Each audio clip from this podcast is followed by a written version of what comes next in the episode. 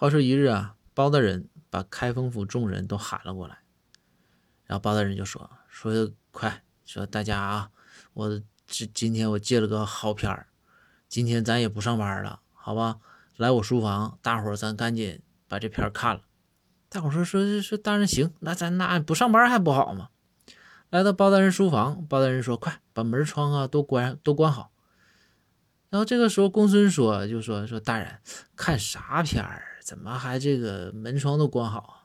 包大人说：“这片儿老有意思。这片儿啊，这么说吧，你说我也说不出哪儿好。你说吧，这人物简单，就俩。说这场景啊还不换，然后看完之后特别爽。这大伙儿一听，我的天哪，这福利呀！今天是福利局啊！”赶紧的把这门窗都关好，坐在那块等着包大人放片啊！哎呀，差不多一两个小时之后，每个人呐，这个脸上的这个表情啊，咱也说不好是什么样的，反正是很平静的就出来了。